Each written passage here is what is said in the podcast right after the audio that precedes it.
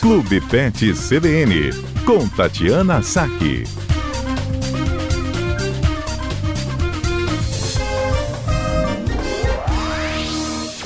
Tati Saque conosco. Boa tarde, Tati.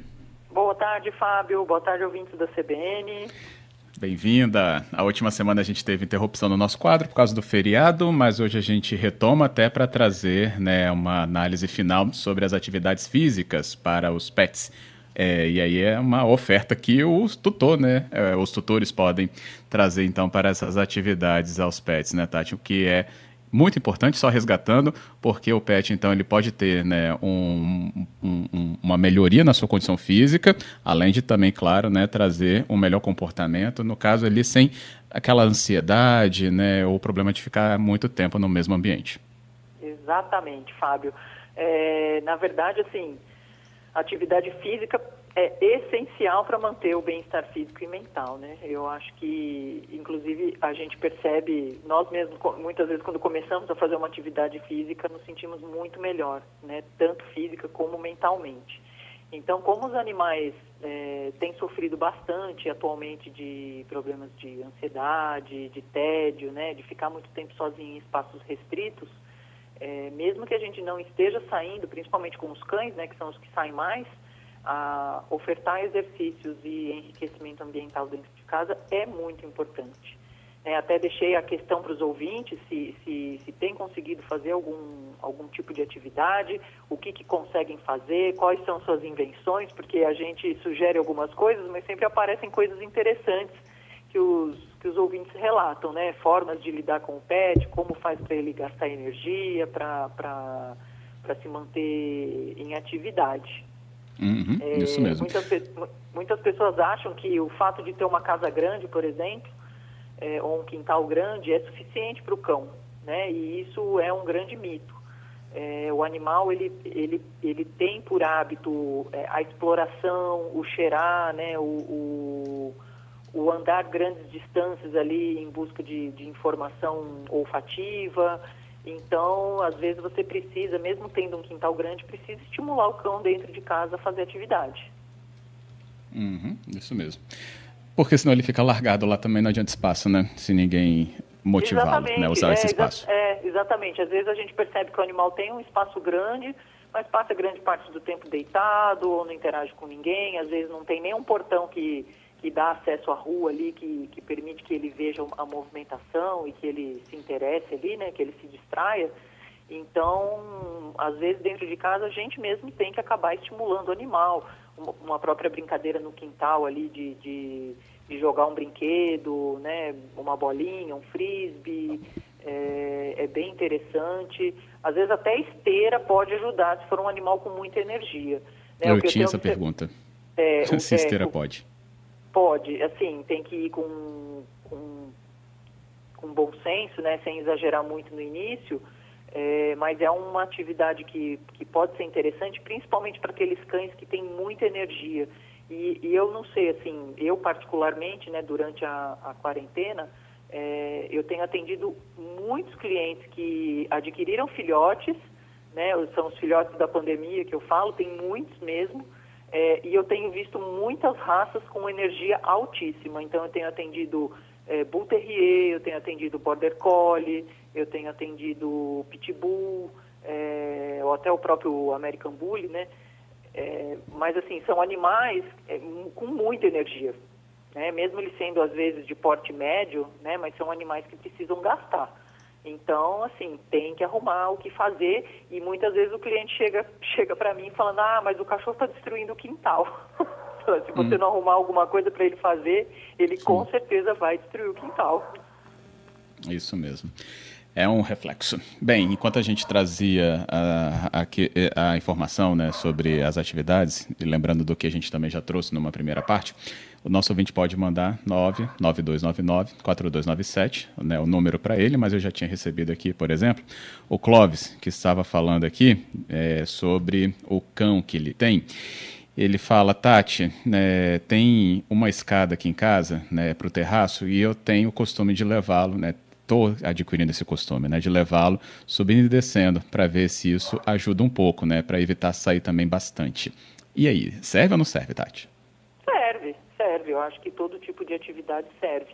É, a gente, assim, isso vai ajudá-lo a gastar a energia, né? A gastar um pouco de energia. Talvez não seja um exercício tão interessante do ponto de vista mental, né? Porque talvez não tenha, é, não tenha, não desperte tanto o interesse do animal ali, né? Em, em interagir, em cheirar, em, em, em fazer alguma coisa do gênero. Mas no sentido de gastar energia, com certeza ajuda. Né? Aí você pode complementar, por exemplo, com algum tipo de brincadeira é, de buscar o objeto, né? Alguns brinquedos inteligentes e brincadeiras que estimulam o raciocínio. É, olha, eu comprei para os meus cachorros um brinquedo recheável, que ele é feito de borracha maciça, né? É, mastigável. E o que, que eu faço? Eu, por exemplo, ele, você recheia ele com alimento, né? Então uhum. eu cozinho um pouco, eu cozinho abóbora, é, misturo com um sachê para cachorro, é, recheio ele e coloco no congelador.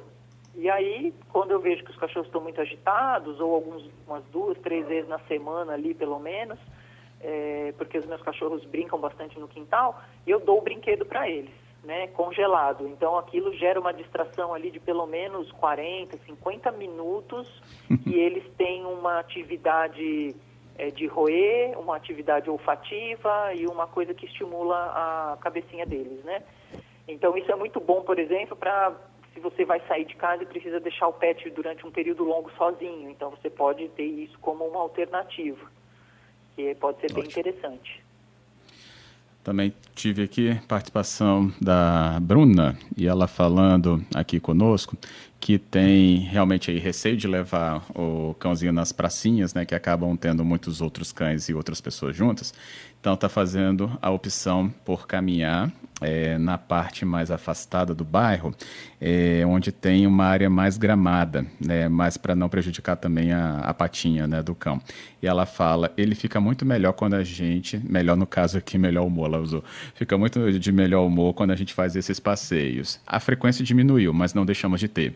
E é isso também, né, Tati? Por mais que a frequência caia, manter, né, ou adequar a rotina, é isso? Exatamente, adequa a rotina. Se você vai reduzir um, um tipo de atividade, você pode arrumar outra, né? Lembrando que a gente, eu sempre gosto, a gente sempre fala, né, que, que o passeio é do cão. Então, para ele, para que ele possa cheirar, explorar, é, pisar em lugares diferentes, brincar. Os brinquedos, eles são para serem destruídos. Né? Às vezes as pessoas falam para mim, ah, mas eu parei de comprar brinquedo para ele porque ele destrói tudo. Graças a Deus que ele destrói o brinquedo, né? Ainda bem que ele destrói o brinquedo. Melhor do que ele destruiu o seu pé da mesa, ou o pneu do seu carro, né? O, o para-choque do seu carro. Enfim, é, é importante ter isso na cabeça, que o brinquedo é para ser roído e destruído, porque esse é um comportamento normal do cão. Né? Então, eu acho que, que as pessoas têm que ter isso na cabeça. É, se você tem o privilégio de ter uma piscina, um lugar onde o animal possa nadar, é uma excelente opção, né? sempre com cuidado para os problemas de pele e, e, de ouvido, mas não são todos que têm essa, esse, essa bênção na vida.